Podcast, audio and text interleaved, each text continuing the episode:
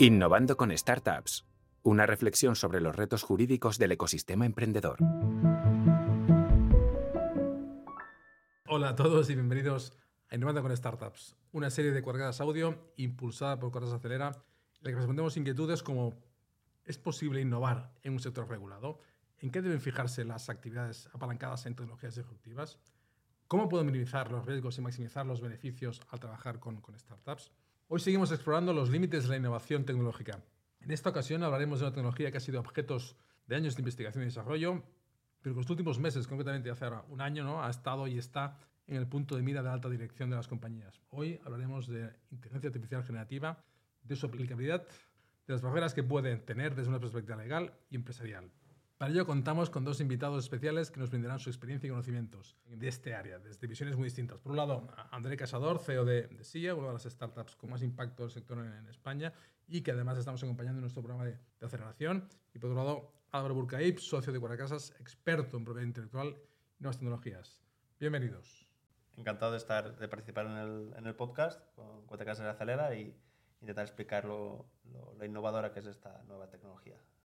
Muchas gracias, lo mismo digo, es un placer. El placer es mío, como siempre. Oye, pues para empezar, venga, eh, creo que es importante entender qué es la IA generativa, André. Aunque se ha hablado mucho, ¿puedes, explicarnos para ti y, brevemente en qué consiste la IA generativa? Sí, la IA generativa es una nueva tecnología que es capaz de producir contenido como un ser humano. Contenido, estamos hablando de texto, imágenes, vídeos, y que cuesta diferenciar si esto lo ha producido una máquina o, una persona. Actualmente solo hemos visto los, los, casos de uso y el más sonado es el ChatGPT, que mucha gente lo habrá utilizado para la generación de texto, eh, pero las, las, aplicaciones son, son muchísimas, o sea, desde automatizaciones de tareas, desde creatividad en, en arte, generación de imágenes, hay, las aplicaciones son, son infinitas y, también a muchísimas industrias, por lo que creemos que va a revolucionar. Eh, es la nueva industria que va a revolucionar en los próximos años la, la tecnología tal y como la, la, conocemos. Revolución, qué bueno. Gracias, André. Álvaro, escuchamos constantemente que la IA tiene grandes retos legales. ¿no? ¿Dónde encontramos estos retos? Tiene muchos retos, pero si tuviera que mm, sintetizarlo en dos, diría que uno es conocido y otro es nuevo. El conocido es el uso masivo de datos que ahora se multiplica, se eleva a la n con el uso de la inteligencia artificial. Y el otro, que es nuevo, es que perdemos el control de por qué suceden las cosas, en cierta medida. El black box, ¿no? En, parte el black box, exacto. Eh, y esto provoca, desde un punto de vista jurídico, muchos retos. Eh, desde, eh, bueno, quién ha generado el daño, por qué, a quién se lo atribuyes, de qué manera ha sucedido, por qué ha sucedido, era controlable, no era controlable. Y esto genera una teoría de daños nueva que está obligado a crear normas en materia de daños, de responsabilidad civil contractual y extracontractual nuevas. Andrea, algunos te deben sonar. Vemos que esta tecnología tiene un gran potencial en muchas industrias y un abanico muy amplio de posibilidades. ¿no? Pero, ¿qué es IA y a qué sectores, procesos o actividades se dirige vuestra compañía? ¿no? ¿Y cuál es vuestra propuesta de valor? SIA es una compañía en la que nos dedicamos a ayudar a empresas a integrar modelos de, lenguaje. Eh, el más conocido es ChatGPT, pero hay otros, otros modelos open source y, privados que también están eh, teniendo mucho, mucho éxito. Em, al final nos sentamos con las compañías, con las empresas, diseñamos, construimos, escalamos, integramos aplicaciones que están basadas en, en modelos de lenguaje las industrias en las que estamos es e-commerce, eh, finanzas, legal, entretenimiento. ¿Comentas algunos sectores? ¿Algún caso de éxito que puedas compartir así? Un caso de éxito que tenemos es en e-commerce. Uno de los líderes de su categoría en España utiliza Mercury para eh, mejorar. Al final es un e-commerce que tiene como 4.000 referencias de producto entonces, los problemas que se encuentra el usuario cuando está en ese e-commerce es que eh, está, ah, hay muchísimos productos por los que, elegir, entonces eh, le entra muchas dudas sobre, sobre sus características. Eh, entonces, lo que ha sido capaz Mercury es, en base al historial de la persona, las interacciones que tiene con la persona, es capaz de entender cuáles son sus necesidades y recomendarle el, el producto adecuado. Además de eso, tiene una interacción con el usuario de más en detalle de qué, qué so- cuáles son las características del producto que más le podrían interesar y, y- y ayudar en, en lo que el usuario busca. Y quizás ese es el, el caso de uso más, más, más interesante que tenemos hasta, hasta la fecha. Ujú. Tecnología que está en el, en el ciclo de hype que se dice, ¿no? Oye, ¿y y qué barreras eh, estáis encontrando en los clientes y, en el mercado en general? Sí, como dices, hay un hype muy importante.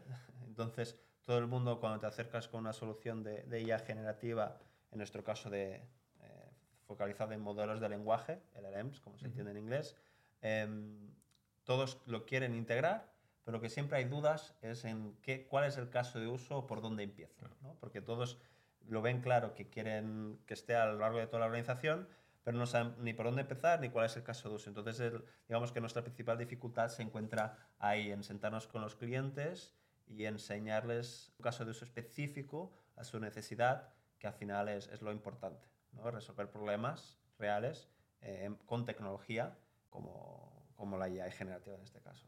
Ujú. Claro, pero antes evidenciabas algún- algunas barreras legales que pueden existir. Eh, si te parece, empezamos por la protección de la propiedad intelectual, la propiedad de los modelos eh, generativos, que precisamente puede generar un desafío comercial importante para compañías como André, como SIA. ¿no? ¿Qué solución ahí contractual encontramos, Álvaro?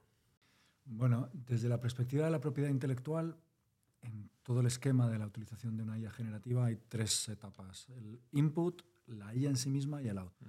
En el input eh, tendremos las dificultades, de, como decías, de propiedad intelectual o de privacidad de los datos que estamos utilizando y ahora esto no es teoría, está, eh, eh, hay al menos dos, dos class actions en Estados Unidos contra los grandes fabricantes, uno contra OpenAI por la Authors Guild, por el uso que están haciendo o que afirman que se han hecho al entrenar a la al sistema de inteligencia artificial. Ajá. Y esto habrá que ver si se despeja, igual que se despejó en su día el de Google y Google Books, Sí. o no, a favor del fair use. Segunda etapa, la IA en sí misma. La IA en sí misma es, es tecnología, esa tecnología está protegida. La propiedad intelectual protege los programas de ordenador y determinadas creaciones eh, originales. Y una- un sistema de inteligencia artificial lo es. Aunque utiliza, es cierto, mucho en el sector eh, código abierto, y esto digamos que no es que le prive de derechos, pero que los abre. Lo que hay que encontrar es qué capa del desarrollo puedes proteger y que, cuál controlas. ¿no? Y esto, propiedad intelectual, para, para bien si quieres para el desarrollador. Y luego el output, Ujú. la tercera etapa. En el output, ahora mismo, donde está el Estado del Derecho, es que un sistema de inteligencia artificial, el que sea, es decir, un no humano, no puede ser titular de derechos de propiedad intelectual e industrial como el resultado. Esto se está revisando porque podrían cambiar las normas, pero donde está ahora mismo el estado de la cuestión es en ese.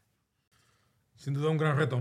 Decimos, hemos dicho, bueno, llevamos tiempo diciendo que los datos son, el petróleo, ¿no? Eh, el gran activo del siglo XXI y que vosotros necesitáis y trabajáis con estos grandes conjuntos de datos, ¿no? Fundamentales para entrenar los modelos y algoritmos, ¿no? Pero ¿a, a qué debe una compañía atender en materia de privacidad y seguridad de los datos en la implementación de soluciones de IA generativa? La respuesta corta es a los derechos fundamentales, porque es lo que, en, lo, en lo que más se preocupa el legislador, sobre todo el comunitario, pero eh, debe buscar que el sistema que utiliza ha estado bien entrenado desde la perspectiva de la, de la calidad del dato, como lo regula la norma europea, para que luego no se produzca un resultado que pueda ser dañoso sobre la base de ese dato. Si tuviera que expresarlo en solo una frase sería esa. Sesgos, ¿estaría incluido los sesgos? ahí Sí, por supuesto, desde luego. sí. Es una, una forma de ver los derechos fundamentales, un el, el sesgo que provoca un, dataset un incompleto, dataset ¿no? incompleto. Ujú. que, bueno, yo no he hecho exactamente eso, porque tú tienes que avisar de cómo has entrenado tus datos. La, la entelequia, la expectativa de que lo hayas entrenado con una fuente perfecta e ilimitada es, como digo, una entelequia, es una utopía sí. si tú defines bien cómo se ha entrenado, podrás percibir o podrás adivinar cómo va a ser el output. Y eh, en parte, ahí, en torno a eso gira el concepto de calidad del dato.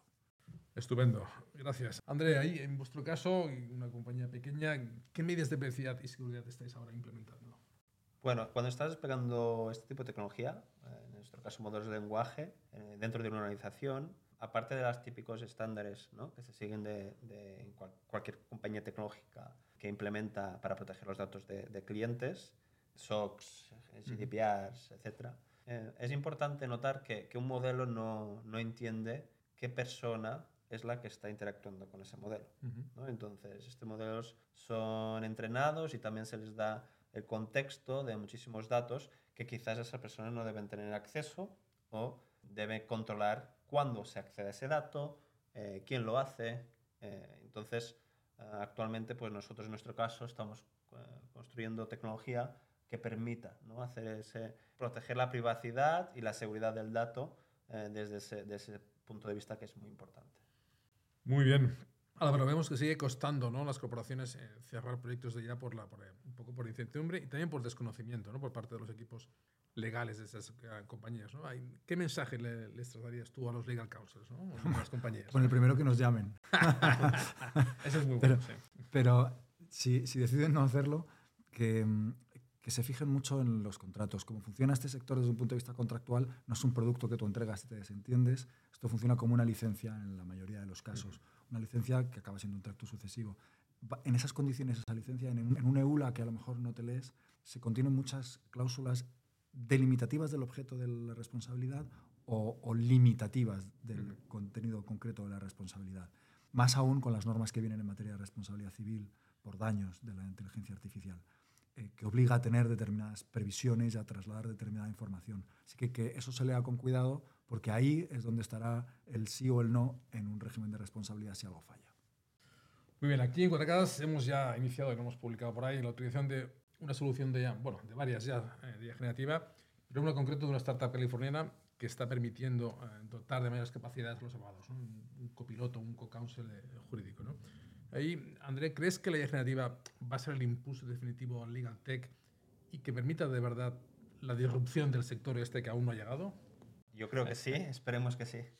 Eh, lo que va a pasar, el- lo que se conoce como AGI, ¿no? que todo el mundo habla, de la inteligencia artificial general, ¿no? Ujú. que a, a todo esto han venido todos los pollos de OpenAI, yo creo que, eh, que hemos vivido en los últimos días, Sí.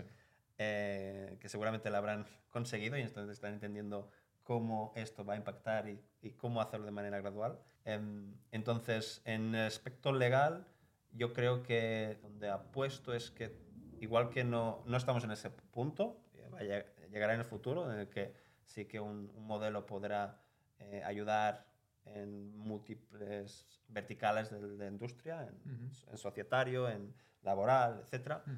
Eh, lo que sí creo es que va a ser un acompañante para todas las compañías que están, las firmas de, de abogacía que están en el, en el sector. Y en un, un acompañante yo no me refiero solo quizás a las herramientas que estáis utilizando en, en Cuatro Casas, de esos copilotos, sino eh, yo creo que será, pues el cliente también estará en, el- en esa ecuación donde eh, al final serán vosotros, que tenéis todo este expertise, los que vayáis evaluando a los modelos, dándoles feedback y un poco seréis los... los Proveedores del cliente. de- Exacto, los proveedores de, de esas soluciones y supervisando, ¿no? Más en esa función de supervisar cómo está performando el modelo y cómo, cómo, qué servicio está dando hacia, hacia el cliente, ¿no? Abo- abogados, ingenieros, no sé, aquí, de, de- todo, de todo.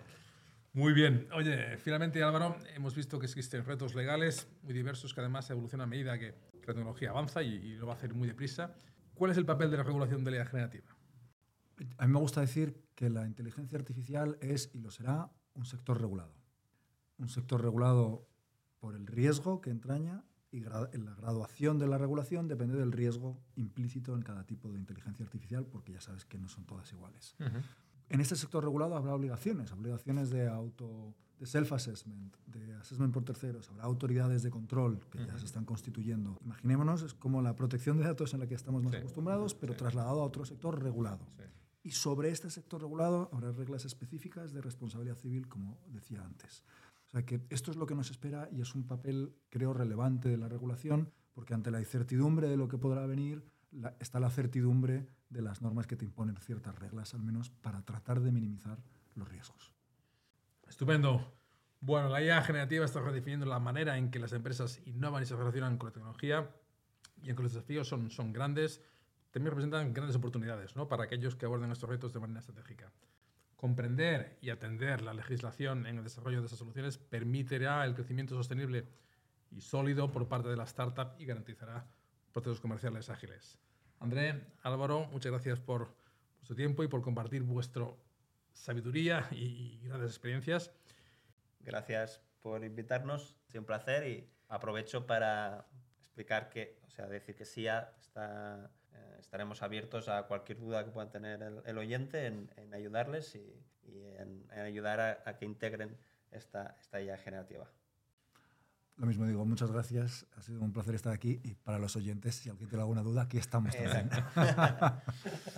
Muy bien, y a los que nos estáis escuchando, os esperamos en el próximo episodio de Mi Onda con Startups, pero sobre todo, que paséis grandes, felices fiestas y una mejor entrada de año.